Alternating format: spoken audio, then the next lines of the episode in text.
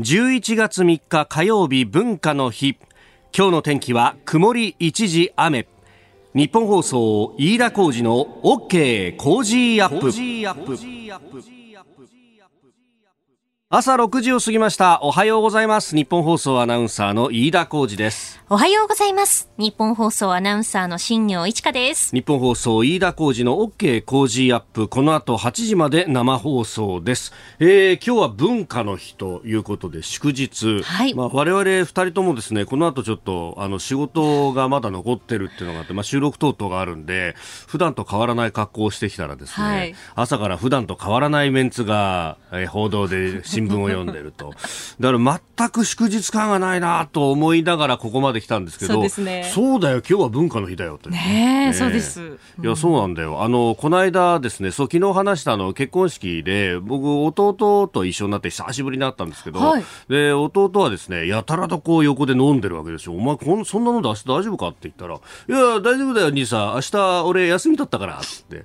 昨日休むと4連休になるんだよね。うわー、いいな本当だよな。ということで今日ものんびり朝寝という方もいらっしゃるかもしれません、はい、一方で仕事という人もね、えいるかもしれませんが11月の3日、まあ、このぐらいの時期っていうとさこれ連休飛び石だったりするともう学園祭のねね。コロナがなかったら学園祭のピークでねという楽しい時期だった大学生なんかははずなんですけれども、はい、えー、私も思い出しますね。このちょっと曇り空というか肌寒いぐらいの時に、そうだ、あの、テントを出してですね、あの、ある、そう、所属してたサークルで、で、あの、これラーメンを売ったらものすごい売れて、えーで隣で少林寺拳法部はものすごいきちんと出汁を取ってラーメンを作っててすげえと思いながらですね我々はあの量販店から大量にですね インスタントラーメンを仕入れてそれを寸胴でさもちゃんとしたラーメンを作ってるみたいな感じで 一応あの網だけ借りてきてちゃっちゃなんてやってさ、えー、こっちの方がうまいねとか言われて いやそれはうまいっすよメーカーが作ってんだからっていうね、うんうん、えー、大儲けした覚えがあるね。すごい、えー、それ楽しいですよね。その賑わってる感じというか文化祭独特の。ね、うん、でそれをもってだね、はい、今度はあのえまああのそうもうすでに二十歳は超えてましたんであの当時ね、うん。はい、ええー、土日だからさ競馬がやってるわけだよ。これで収益がさらに増えるかっていうことをね。多少やろうとして多少失敗した覚えがあります、ね、多少で済んだんでしょうかね。時効ですよもう。もう15年も16年も前の話ですから、はい、そう懐かしいね。懐かしいですね。今はなかなかあの徹夜でっていうのは難しいらしいですけれども。ああ、そうか、そうですよね。どうですか、新業さん。私はですね、大学時代2つサークルに所属していたので、結構この時期忙しくて。お前リア充だなリア充じゃ結構ね、バタバタしてたんですよ。あの、放送研究会に入っていて、自分の大学の。そこで、こう、番組発表会みたいなことをしたと思ったら、ねうん、他の大学の今度私、エレクトンサークルに入っていたので。出た、インカレってやつだ。そうです、インカレという別の大学のに入るっていう。で、そこで今度またこう、コンサートとか発表会とかがあったので、そこに向けても練習しなきゃみたいなのをしてて。結構真面目にやってたんだ。結構、どっちも真面目な、比較的真面目なサークルでやったので、もう練習とか準備に追われてましたね、この時期は。へそれで、なんか他のサークルの発表とか見に行くのも大好きで、なんか早稲田大学の怪獣同盟っていうサークルが大好きだったんですよ。また、どういうサークルだよ。ヒーローショーをね、やってくれるんですよ。ヒーローショーをやるの？はい。で、最後一緒に写真撮ってくれたり、握手してくれたりして、もうね、それが楽しかったですね。なんでそんな目輝かせてるんだよ。だ社会人になっても私行ってましたもん、怪獣同盟のために。マジで？早稲田さん行ってました。え、その怪獣同盟さ、君入れなかったの？インカル。悩んだんですけど。悩んだんかい。やっぱりやりたいことがありすぎて、こう、天秤にかけた時に、うーんってこう、団長の思いで諦めた。なるほど。ですよ。だから、放送と、はい、やっぱ、エレクトーンに怪獣は勝てなかったわけだ。ちょっとね。その程度だった。そんなことないんですよ。今日はご最初のゴジラが公開された日ですけどもね、そして。あ、11月3日。その通りです。よく知ってるね。1954年の11月3日 なるほど。そんな記念日でもあるわけですね。そんな記念日でもあります。あなたの声を届けます。リスナーズオピニオン。ニュースについてのご意見をお待ちしております。この傾向時アップはリスナーのあなた、コメンテーター、私、田新行アナウンサー、番組スタッフ、みんなで作り上げるニュース番組です。え今朝のコメンテーターはスタジオ登場は初となります。早稲田大学招聘研究員で政治アナリストの渡瀬裕也さんです。取り上げるニュースまずは衆院予算委員会スタート、えー、そしてアメリカ大統領選挙、えー、そしてニュースキーワード就職氷河期世代。秋田の潜伏地がね、えー、10人を採用というのが昨日ニュースになっておりました、えー、それからあ携帯電話会社の乗り換え来年4月からオンラインで無料へと、まあ、規制緩和規制改革、まあ、このあたりは菅政権県の一丁目一番地でしょうけれどもそのあたりの話についても伺っていきましょう。今週は番組オリジナルのマスキングテープを毎日5人の方にプレゼントします。ポッドキャスト YouTube でお聞きのあなたにもプレゼントが当たるチャンスです。番組のホームページにプレゼントの応募フォームを作りました。こちらに住所やお名前電話番号を登録してご応募ください。そして後ほど今日のコメンテーター渡瀬裕也さんの本のプレゼントのお知らせもございますのでこちらもお楽しみに。はい、えー、公文写真書から税金下げる規制をなくせ日本経済復活の処方箋という本が出たばかりであります。えいただいたオピニオンこの後ご紹介します。本音のオピニオンをお待ちしています。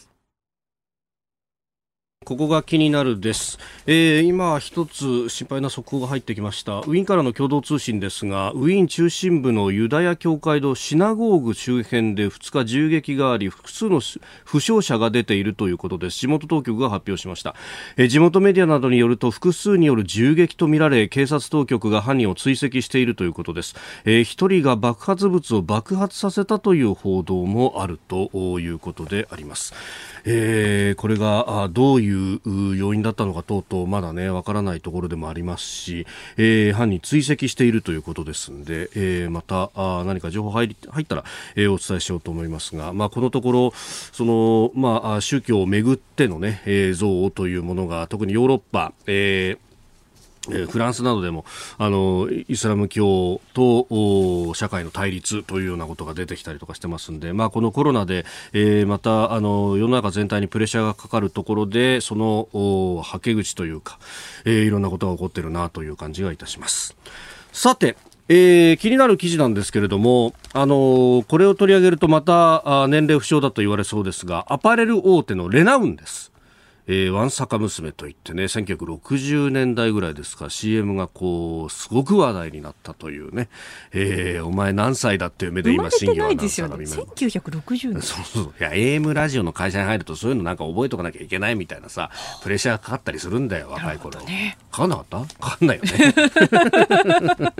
で、そのレナウンがですね、えー、11月下旬にも破産手続きに移行するということであります。えー、5月に民事再生手続きに入ったと、まあ、その時にこの番組でも取り上げたことがあったと思いますが、えー、その後、スポンサー探しは難航したということが出ております。で、これですね、なんかあのもう、ね、アパレル業界だとか、で、特にこのレナウンというところは、えー、ネットでの販売とかそういうのに、まあ、乗り遅れたというようなね、えー、指摘等々もあり、で、あの、基本的に百貨店を中心として、えー、商売をやってきたんで、あの、かつて百貨店が調子いい時は良かったけれどれども、この時代に合わないよね、みたいなことが、えー、様々、えー、報道されておりました。まあ、あの、ダーバンだとか、あるいは、えー、アーノルド・パーマーとかね、様々なこうブランドを持っていて、で、それで、えー、いい時には、あの、年商2000億を超えるというような、もう世界に名だたる、えー、アパレルメーカーだったわけですが、えー、それがあ破産ということに相なったと。まあ、これもその日本の経済が、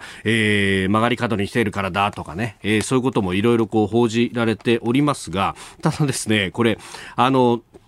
もともと最終的に直接の要因が何だったかっていうと、これ、あの、実は10年前にですね、山東如意という、えー、中国の,、まあ、あのアパレルの生産から販売まで手掛けるというような、えー、ところにこう買収をされていてで、えー、そこのですね関連会社との間で、えー、売掛金があったそうなんですがこれが回収できなくなってでしかもその売掛金を設定するときに、えー、親会社である山東如意がですね、えー、その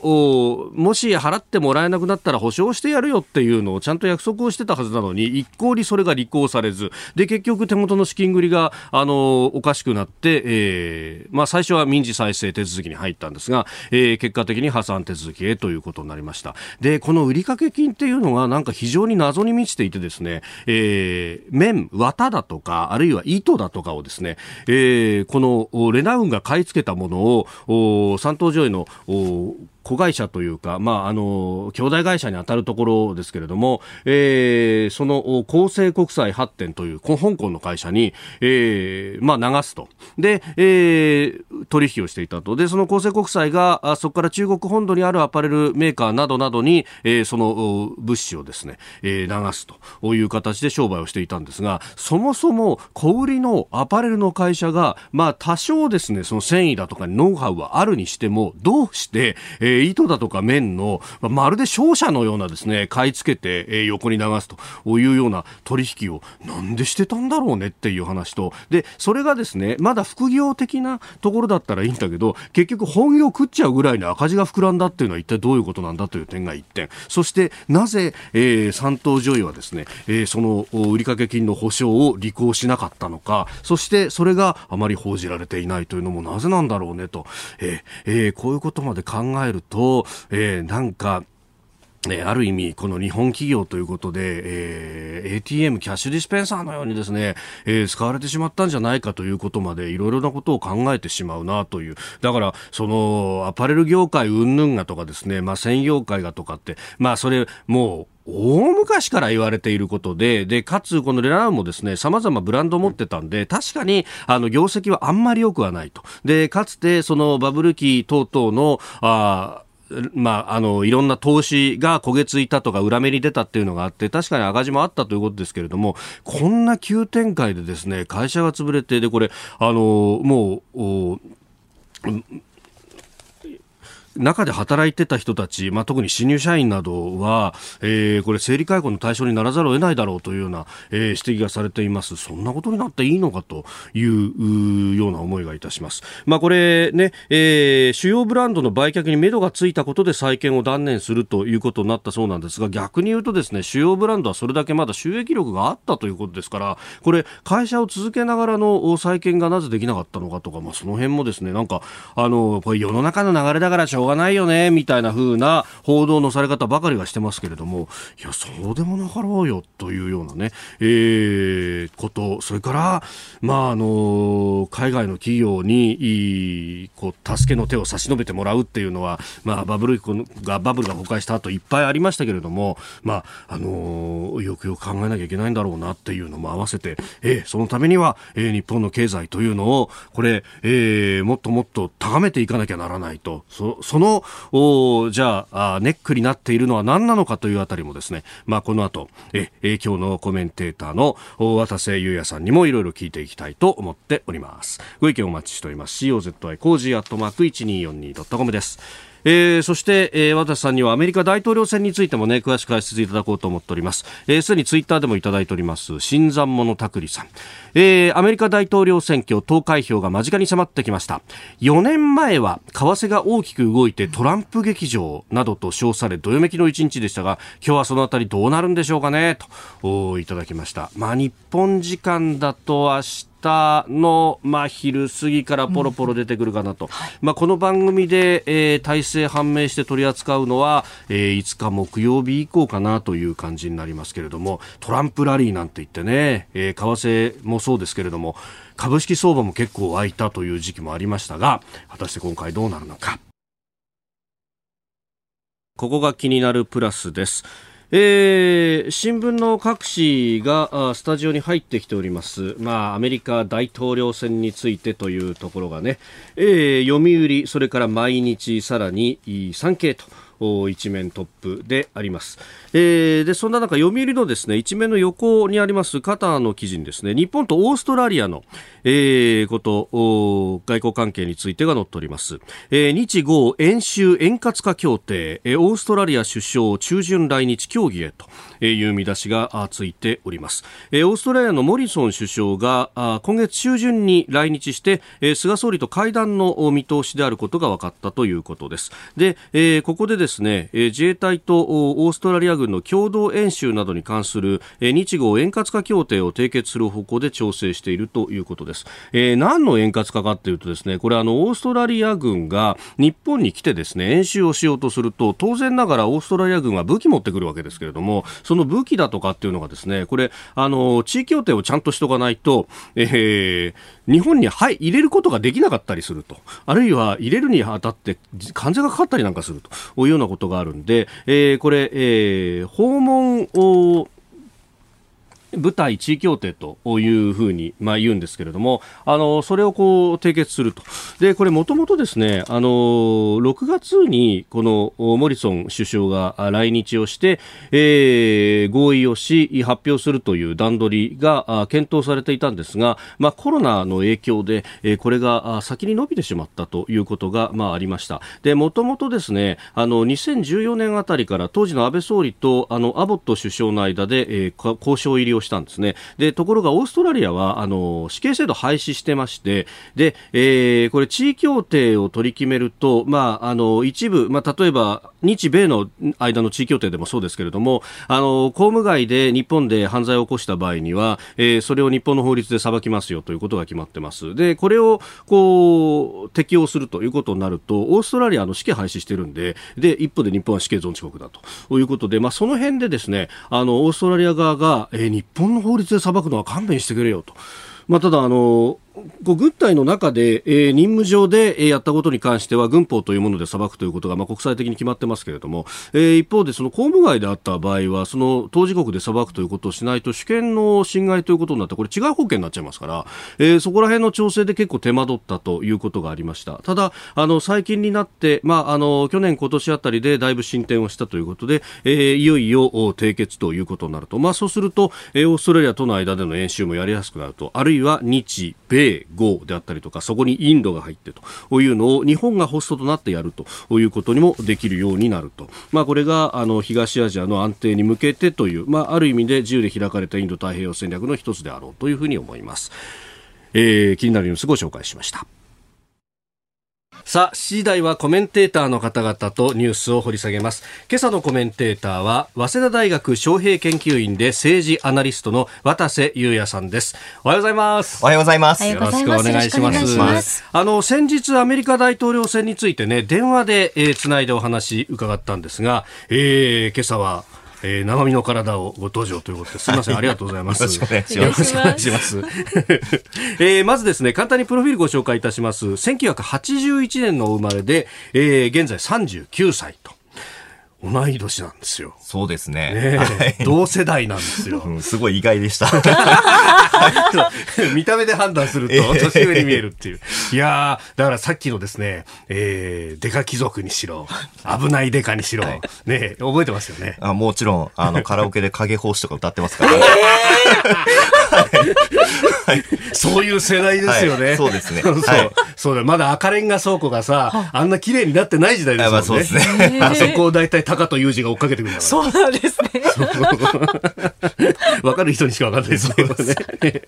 えー、そして東京都のご出身でいらっしゃいます。早稲田大学入学後、衆院議員事務所で書生として経験を積まれ、えー、大学院在学時には元宮崎県知事のあの東国原秀夫さんの選挙ブレーンとして、えー、勝利を収めました。えー、現在は投資機関、えー、機関投資家向けのアメリカの、アメリカ政治の講師としても活躍されていらっしゃいます。で、えー、先月10月14日、えー、公文写真書から、えー、新潮税金下げろ規制をなくせ日本経済復活の処方箋を出版されました。で和田さん今日はこの本をプレゼントがあると、はい、そうですね。はいえー、こちらの新潮3人の方にプレゼントいたします。懸命にですね、本プレゼントと、えー、書いてメールでご応募ください。えー、今日の深夜0時まで受け付けます。えー、ラジコのタイムフリー、ポッドキャストをお聞きの方もぜひご応募ください。えー、メールアドレス cozy コージーアットマーク 1242.com、えー、当選者の発表は商品の発送をもって返させていただきます。まあ、この本の話もおいおい一つよろしくお願いいたします。はい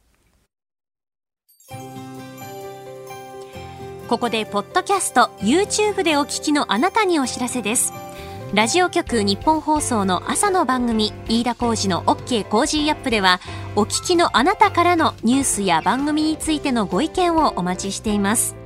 菅新政権について経済政策やまだまだ続く新型コロナウイルスへの対応についてなどなどさまざまな立場からさまざまな年代の方からのご意見をお待ちしています。ぜひメールツイッターでお寄せください。番組で紹介いたします。あなたと一緒に作る朝のニュース番組飯田浩二の OK コージーアップ。海外でお聞きのあなたそして関東以外の地域でお聞きのあなたからの参加もお待ちしています。11月3日火曜日文化の日。時刻は朝7時を過ぎました。改めましておはようございます。日本放送アナウンサーの飯田浩二です。では最初のニュースこちらです。衆議院予算委員会スタート。菅総理が日本学術会議について規制改革の必要性を強調。約200人の現在の会員。また約2000人の連携会員。この人たちとつながりのある限られた中からこれ選ばれております。閉鎖的で既得権のようなものになっているとこれ言わざるを得ないというふうに思います。衆議院予算委員会は昨日菅総理と全閣僚が出席し基本的質疑を行いました。菅総理は日本学術会議の会員選考についてお聞きいただいた通り閉鎖的で既得権のようになっていると、え規制改革の必要性を強調しております。まあ、あのこれ、午前中の与党質問での答弁でしたが、まあ、午後も野党からの質問はこの日本学術会議に集中という感じになりましたね。うんさあ、あのー、いよいよ論戦スタートというところですけれども、初日のこうやり取り、どうご覧になりましたそうですね、まあ、あの学術会議がまあ閉鎖的ということなんですけれども、はい、まあ、学者の世界ってのはそもそも閉鎖的なんですよね。なので、あのー、まあ、そこはね、もっと閉鎖的になってもいいんじゃないかなと思ってるんですよ、僕はむしろ。もっと閉鎖的でいい。つまり、はい、あのー、政治家の方とかには、ええ。ー、その学術論文の評価とか当然できないわけですよね。だからその人たちが、まあえー、自分たちでこの人いいよねっていうのを選べばいいと思うんですね。で今はあの税金で運営をしているので、はい、えー、まあ、じゃあこれ閉鎖的だからもっとね、えー、開いた方がいいという話になるわけですけれども、はい、まあ、そもそも学術的な専門的な選考をきちんと自分たちでやっていくっていうんであれば、もうこれはもう会費で、えー、今の会員の方とか連携会員の方、お金困ってる人いないと思うんですよ、このここに入る人たちは。は自分たちでお金を出して、はい、えー、完全に民営化して運営すれば、もっと自分たちでちゃんとあの選べるようになるわけですね、人が。で、あの国に何か言われることもなく、はい、うん、という、まあもう徹底して自分たちのアカデミズムっていうものをきちんとやられるっていう方がいいんじゃないかなというふうに思ってます。はい、確かに、まあ、あの、諸外国を見ると、これ結構官営でやってるところってのは珍しいらしいですね。そうですね。官営でやるっていうのは、あの、アジアの国とか、まあちょっとですね、遅れた国なんですよ ね。なるほど、なるほど。先進国っていうのは基本的には民営でやっていて、はい、で、もう民間の学者の人たちが自分たちで自己運営して、で、それに対して国が、はい、あの補助金という形であの出すということになってますから、まあ、日本もそういう形に移行するという、まあ、時期なのかなというのをこの議論を見てても思います思いますね、はい、確かにまあ年間10億円の予算規模と、まあ、これだけ会員数がいればそれ、えー、数で割るとそんなにあと10億も必要なのかっていう議論もありますもんね。そうですね、まああのそもそも予算は、まあ、そんなに必要じゃない、まあ、半分とか、えー、で済むかもしれませんし、210人の会員と約2000人の連携会員さんがいらっしゃるわけですから、はい、でお金に困ってる人は当然ここに来られる方ってほとんどいないと思うので、皆さんでまあね年会費出して運営してで足りない部分に関しては補助金出してっていう形にするべきなんじゃないかなと思います。はい、さあそしてまあ後ほどね規制改革の話等々もお話しいただこうと思うんですけれども。なんか、これがメインイシューになっていいのかっていう。そうですね。まあ本当にね、小さな問題だなと思うんですよね、この年間していくと。はい。だもっと他に議論するべきことあるでしょうっていうふうに、まあ思ってらっしゃる方も結構いらっしゃるんじゃないかなと思います。はい。これ、まあ野党側の攻め方としては、そのね、森友家系、えー、桜を見る会と並んで、なんか、一連同じような感じで攻めてるなと素人は見るんですけれども、どうですかね？そうですね。まあ基本的には、あの、菅総理が、まあ、えー、政権運営はですね、人事を非常に重視される方なので、うん、はい、えー、そこのところで、例えば飛ばされた人に対してですよ、飛ばされた役人の人が文句言ってみたりとか、えー、まあそういう、あの、人を、まあ、えー、のつながりみたいなところから、まあ攻めるっていう意味では、うん、あの、森友とか、あの、桜とかと同じ文脈かなというふうに感じますね。はい。あとはそれがじゃあ与党の支持率を下げ野党の支持率が上がればということなんですが、うん、その辺がどうなんですかね？まあ、あの、学者の人たちが名誉職につくかつかないかっていうだけの話なんで、あの、そんなに支持率に影響する話なのかなっていうのは正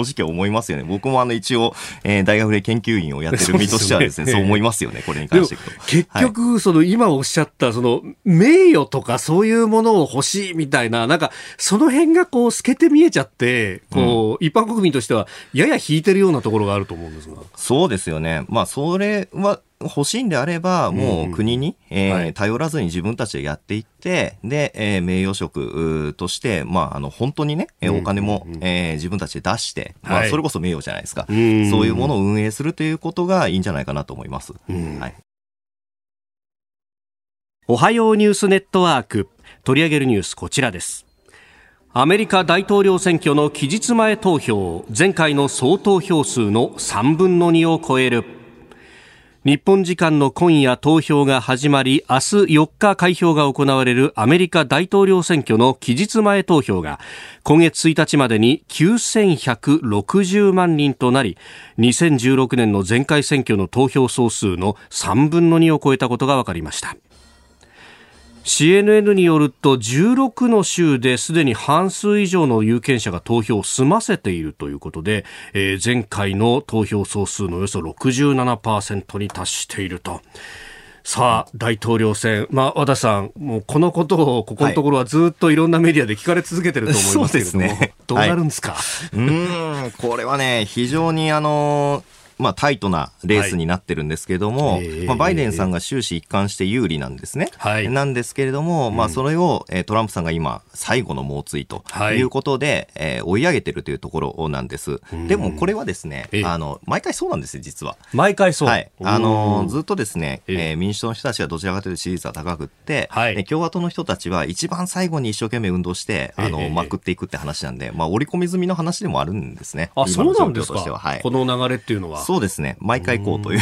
なるほど。共和党の人たちは一番最後にですね、ええ家を一軒ずつピンポンして訪ねるんですよ。なるほど。すいません、投票行ってくださいっていうのを、ものすごい数やるんですね。それこそ何百万っていうレベルでやるので、それで、じゃあ、あの、行きますって言って、あの、はい、えー、ちょっと支持率上がるっていうのは、これ前回も同じなんですね。はい。そのまくりが最後、こう、首の皮一枚上がるかどうかってところそうですね。で、今回はバイデンさん、あ民主党の方ですけれども、はい、は、あの、ずっとコロナが危険だっていう話をしてるので、えー、あの、テレビ広告中心で、最後にそのピンポンする方っていうのは民主党はほとんどやってないんですよ。バイデンさんの方は。だから、最後にトランプさんがぐーっと支持率上がってるっていうのが今の状況ということですね。はい。これ日本の国内でもね、その、あの、世論調査というものに関して、はい、その、なんというか、怪しいんじゃないか、みたいな、うん、実態を反映してないんじゃないか、みたいなのが、うん、まあ、前回の大統領選の、はいまあ、ある意味、こう、やけどをしたっていうのがあると思うんですけれども、はい、言われることも特にネット上なのかで多いんですが。そうですね。まあ、これ隠れトランプということで、まあ、本当はトランプさん支持なんだけど、世論調査には答えられないって話が結構あるんですけれども、はい、実はまあ、あの、前回選挙が終わった後にですね、本当に隠れトランプって影響大きかったのっていう調査が行われてるんですね、アメリカで。で、えー、これは全米世論調査協会という、まあ、世論調査業界がですね、自分たちの反省をするために調査したんですよ。なるほど。で、そしたら、まあ、隠れトランプっていうのは、実はそんなにいなかったと。あ、そうなんですか、はい、で、どちらかというと、自分たちの取ってたサンプルがおかしかったんだと、世論調査の。あの、つまり、えっ、ー、と、高学歴の人たちがちょっと多かったんですよ、世論調査に答えてたのに。はい。で、低学歴の人たちっていうのが少なくって、で、それがトランプさんの支持率、支持層だったので、今はですね、世論調査っていうのは少し修正されて、はい、中身がですよ。だから、あの、前回よりも若干正確になったあというふうに世論調査業界の人たちは言ってる状態ですね。はい、はい、そっか、こう学歴によってっていうのがだいぶ顕著に出るんですね。はい、あのはっきり出ますね。えー、まあ比較的高学歴の方々は民主党支持で、はい、えー、まああのそれほどでもない、えー、方々に関していくと、えー、えー、今はトランプ大統領の支持っていうことですね。はい。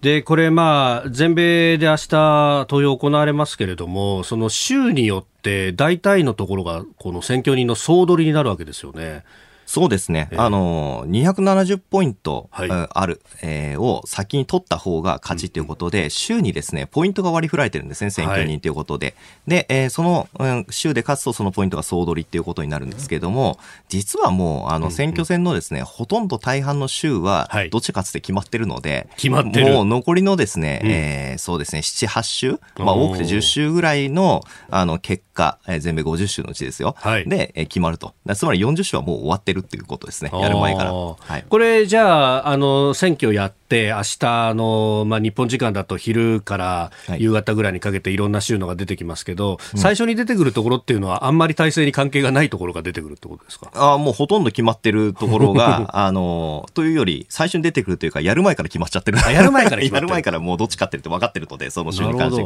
一番重要なのは、はい、えー、今回はですね、フロリダ。フロリダ州。はい、これは毎回、あの、決戦を、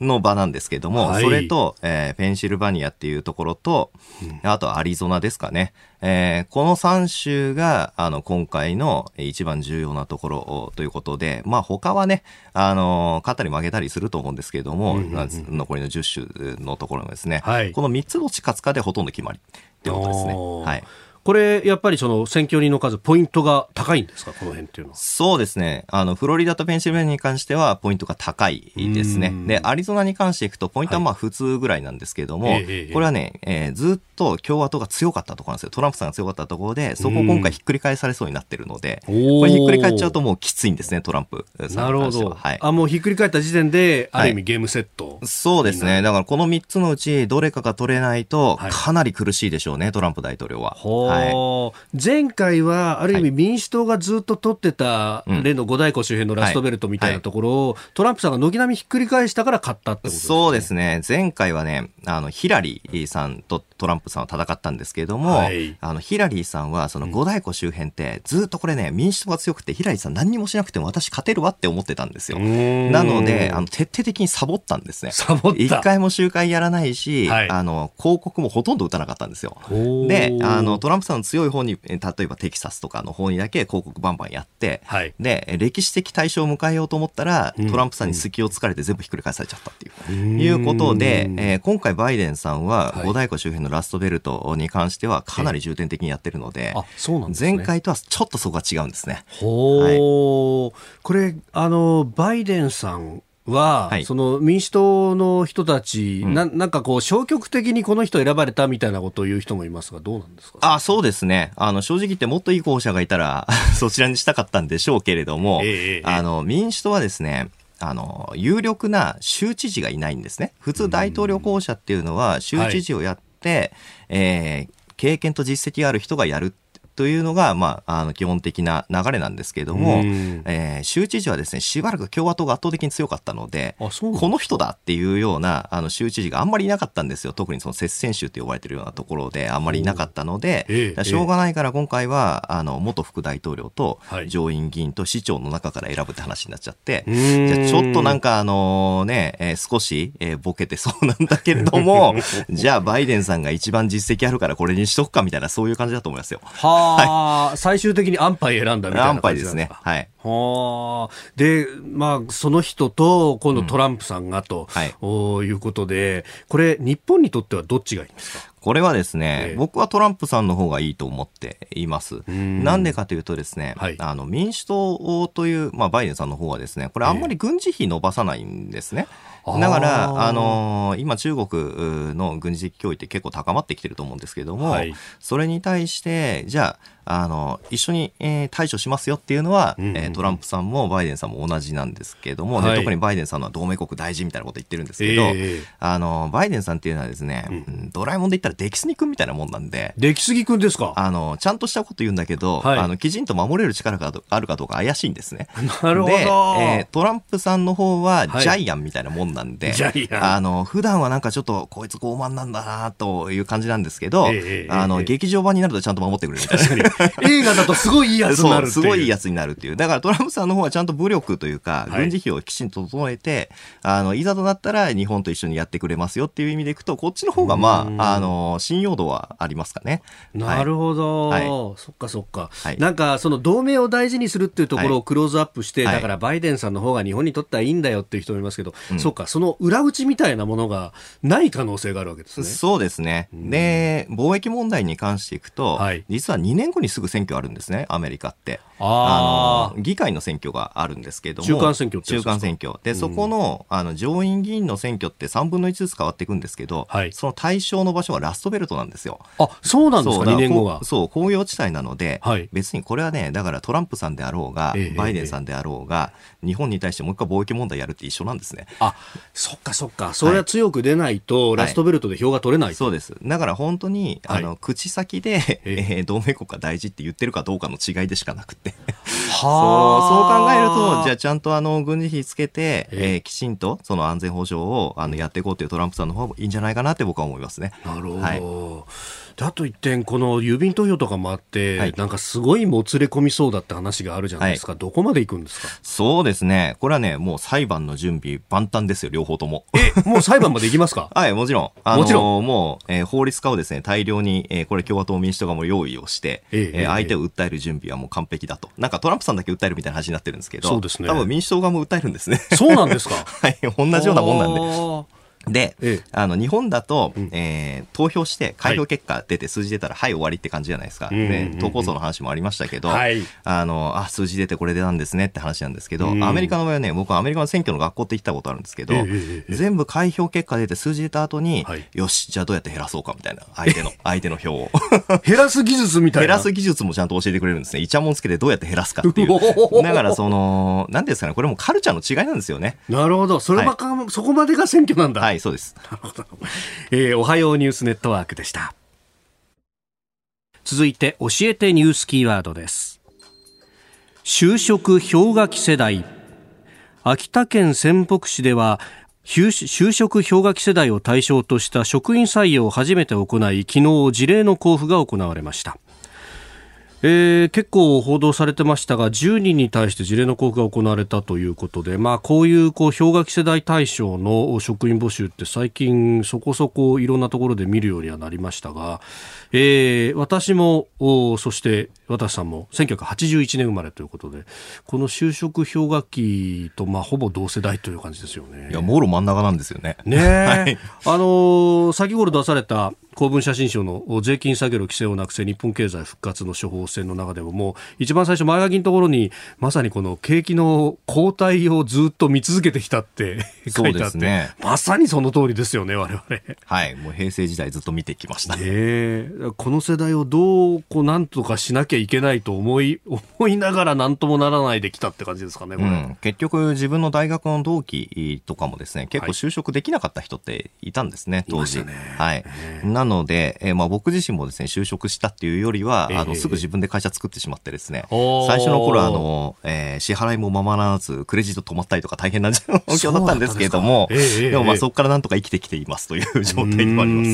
はい。いや、本当でも日々の生活に困るっていうようなのが、なんか、すぐ隣り合わせでありましたもんね。そうですね。あの時期。はい。ねその世代をこうどう救っていくかっていう何か、だからこうやってあの市役所とかですよ、はい、職員を採用するっていうのもまあいいと思うんですけども、うんうん、これってまああの対処療法なんですよね、だから根本的に、はい、あの景気を回復させていくっていうことで、えー、民間であの正社員のね採用とか、はい、あそういうのが増えていくっていうことが一番大事なことだと思うんです、えー、だから、えー、そこのですね根本的なところをやるっていうことが僕は必要なんじゃないかなと思っていて、ですからまあ例えば消費税この間上げましたけれども、も景気が悪くなっちゃってるんだから、えー、えー、当然これはもう下げて、うん、で、えー、民間の経済を活性化していくっていう、まあ、根治療法ですよね、対象じゃなくて、はい、そっちをやるべきなんじゃないかなっていうのを、こういうのを見てると思いますよね。はい、あの雇用に関する仕様って遅れて出るもんだっていうふうに言われてますけど、それが9月の有効求人倍率1.03倍と、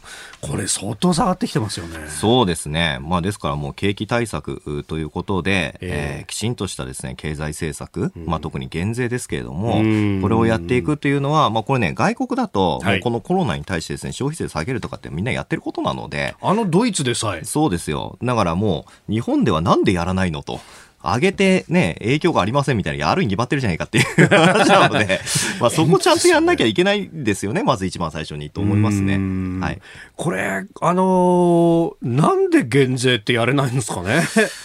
そうですね。もう一回上げて大変だったからもう下げられないみたいなこと言ってますけど、えー、いや、そういう問題じゃないだろうって感じではありますよね。だからやっぱり、あの、国民の側からですね、はい、税金を下げてくださいというのをきちんとですね、言わなきゃいけないと思っていて、そしてですね、あの、社会保障に必要だから上げましょうって話があるじゃないですか。えー、そういうのもちゃんとね、耳を塞がなきゃいけないと思うんですよね。耳を塞がなきゃいけない。聞かない、そういうことに関しては。でも説得されないで、はい、ずっと税金を下げた方がいいんだっていうのを言い続けるっていうことは僕は一番大事なことだと思いますよ。はい、かつてあの減税日本っていう、ね、はい、政党があって減税を何しろ掲げるっていうところがありましたが、は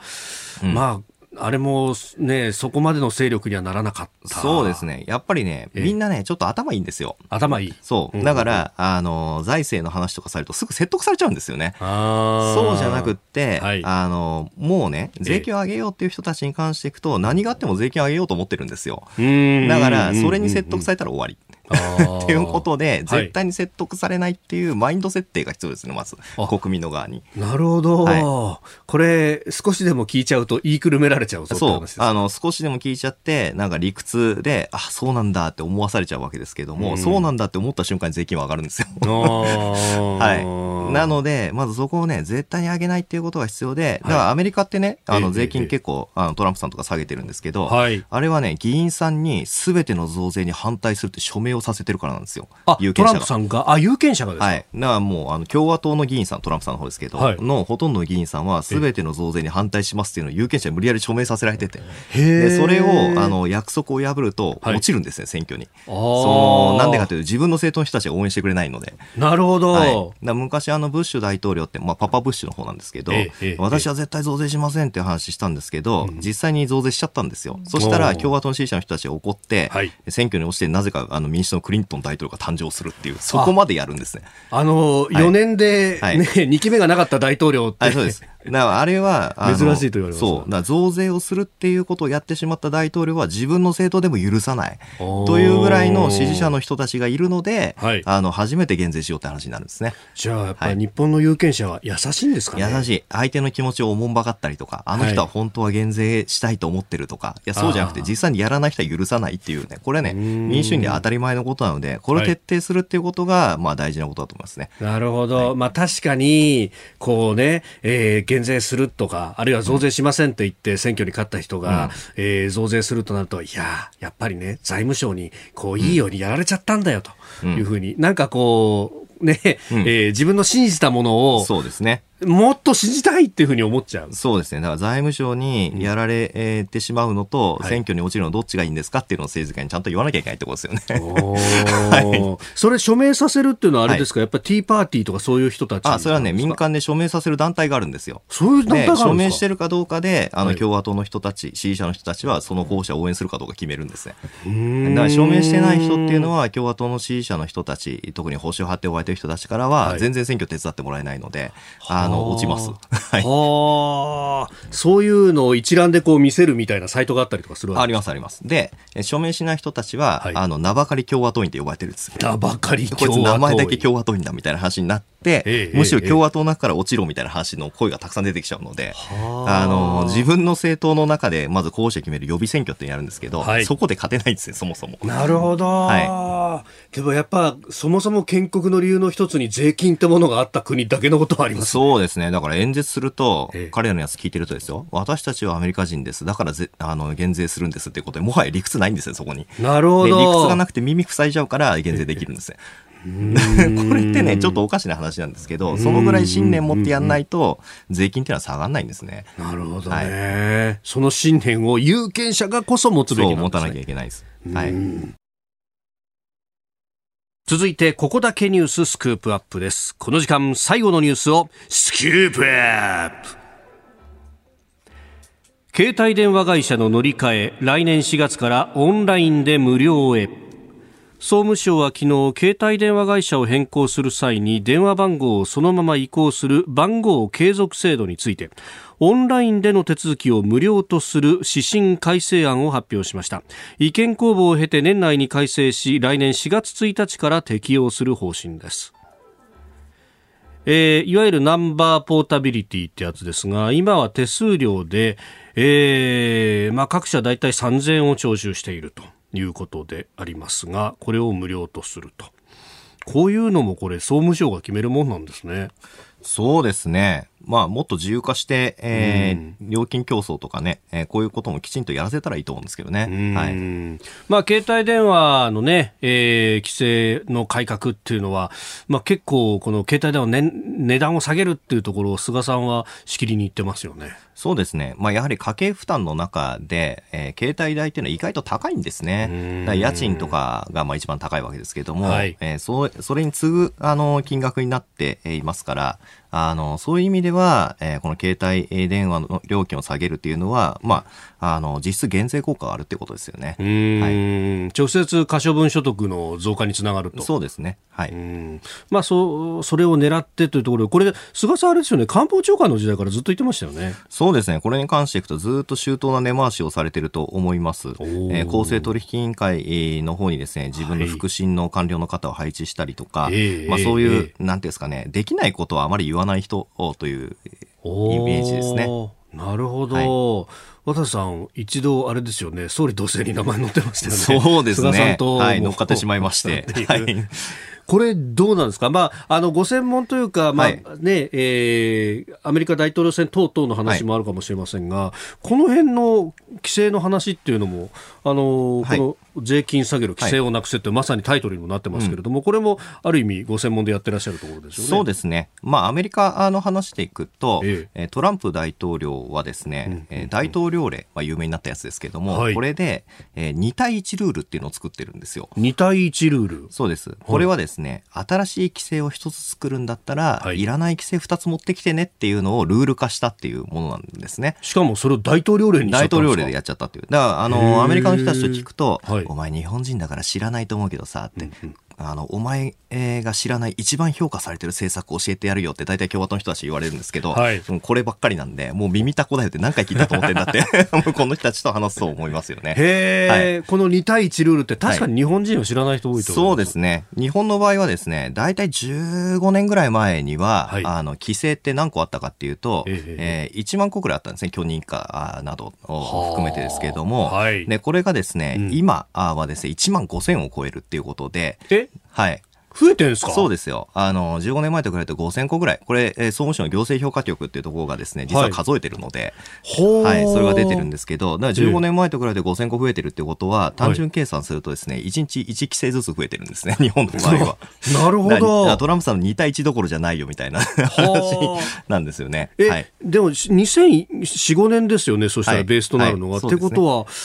小泉改革の時代で、あれ以降ってどんどん規制がこう切り刻まれてなくなってるっていうイメージばっかりが先行して、はい、しかもなんかあの仕分けみたいなのが流行ったりなんかして、うん、どんどん規制ってなくなってるようなイメージだけがついてます、ね、そうですね。もう完全にね、イメージ論なんですよね。だからあの、まあ、えー、麻生さんの時であれ、はい、えー、それこそですね、民主党政権の時であれ、えー、安倍さんの時であれ、はい、えー、規制は1日1規制ずつ増えてる。着実に増えてそうですね。だからまあそういう意味でいくと、まあ、いらない規制っていうのもね、もうたくさんあるわけですよ。作り続けてるわけなんで。えー、えー、だからそういうのを、まあ、綺麗に、えー、もうね、これ時代にそぐわないでしょっていうようなものも、はい、えー、なくしていったりとかして、まあ、自由なね、あの、経済、えー、そして社会の活動っていうのをできるようにしていくっていう、まあ、流れはね、あの、必要なんじゃないかなと思いますね。はあ、なんか、あの、規制についてを話すと、そのやっぱり、あの、今まで規制をこう切りすぎて、で、自由競争でみんな疲弊したんだ、みたいなふうに、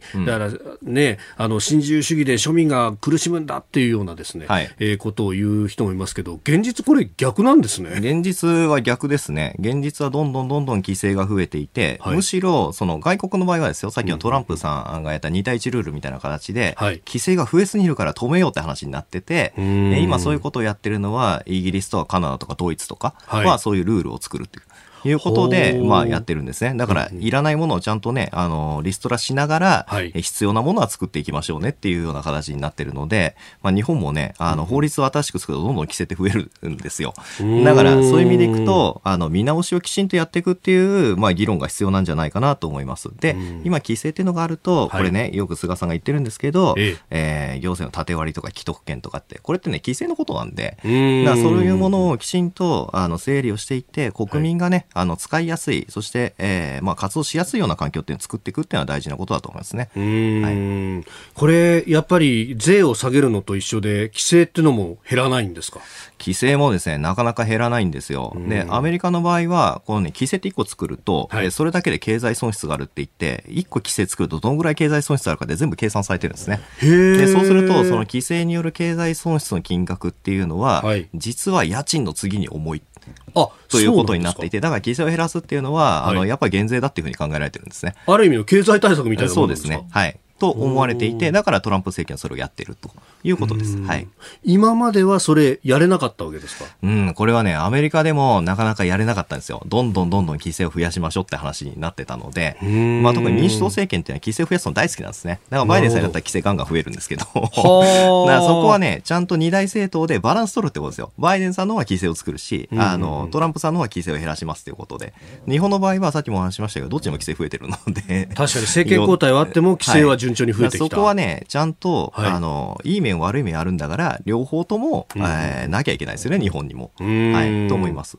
この公文写真書の税金下げる規制をなくせ、この税金と規制がセットになっているっていうのが、これポイントですか、うん、そうですね。まあ、両方ともね、えー、政府の活動っていうものが、はい、えー、まあ、国民のね、えー、まあ、経済活動だったりとか社会活動を縛るものなので、それを少しでも減らしていくっていうことが、まあ、経済成長にもつながるし、まあ、需要を作ってですね、うん、えー、まあ、えー、雇用の、さっきもね、就職氷河期の話ありましたけど、それも作っていくっていうことにもなりますから、はいまあ、ここはまあそういうふうにしていくべきだと思いますね。はい、あのこれね、お金をこう、ある意味財政出動でこう配るっていうことをやろうとすると、うん、そこにこう裁量権とかが生まれて、そうですね。で、かつ、それにこう規制というものが乗っかってくると。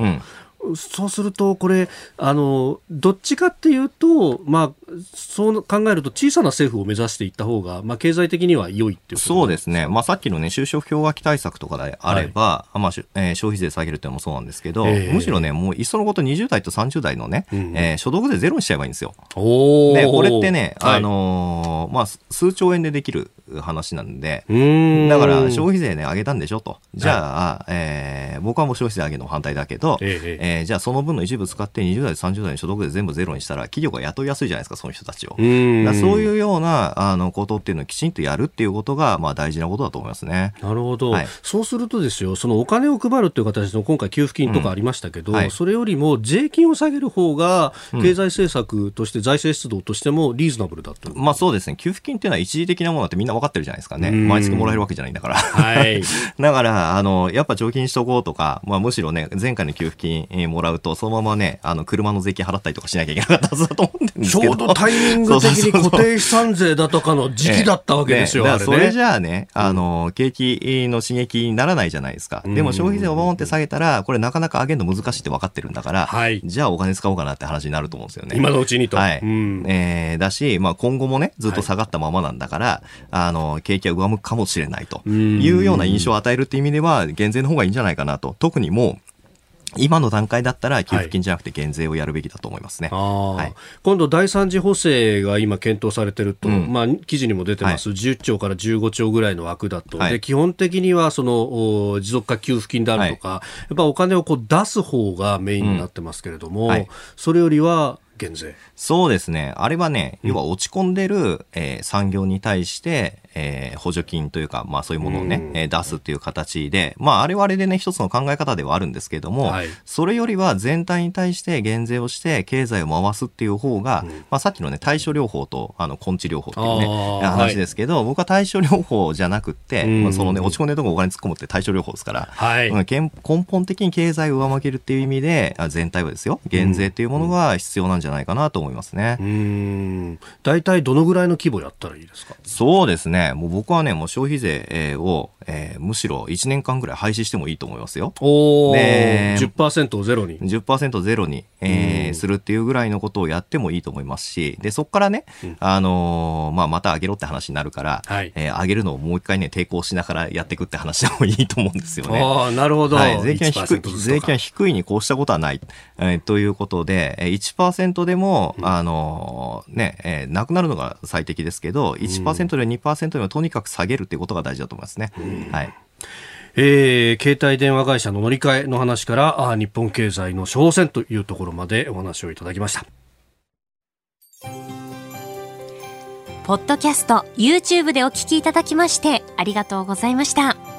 あなたと一緒に作る朝のニュース番組飯田浩二の OK コージーアップ東京有楽町のニッポン放送で月曜日から金曜日朝6時から8時まで生放送でお送りしています。生放送を聞き逃したあなたぜひ radiko のタイムフリーサービスで新型コロナウイルスに関しての最新情報ニュースやスポーツエンタメ情報などもぜひチェックしてください。さらにこの番組では公式ツイッターでも最新情報を配信中です。スタジオで撮影した写真などもアップしていますよ。そして飯田浩二アナウンサーは「夕刊富士」で毎週火曜日に連載をしています。飯田浩二の「そこまで言うか」こちらもぜひチェックしてみてください。